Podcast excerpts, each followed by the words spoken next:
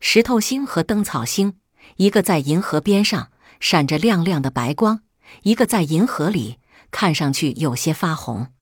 相传，在很久很久以前，这两颗星同在银河的一侧，发着同样的白光。他们是兄弟俩，只不过一个是前娘生的，一个是后娘生的。后娘只疼她自己亲生的儿子，对前娘的孩子不但不关心，还时常欺负他。有一天，后娘叫兄弟两人各挑一担东西到银河对面去，并规定他们必须踩水过去，不许用船。他悄悄地给自己的孩子装了一担灯草，而给前娘的孩子装了两块石头。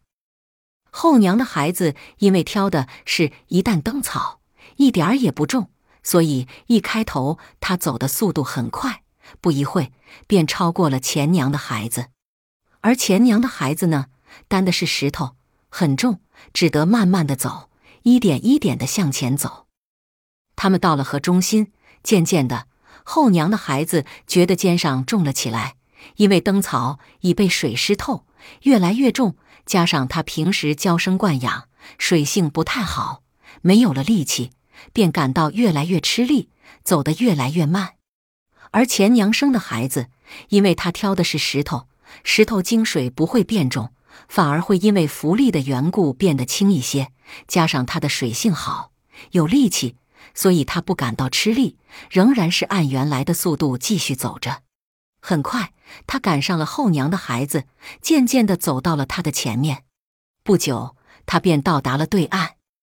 后娘的孩子呢？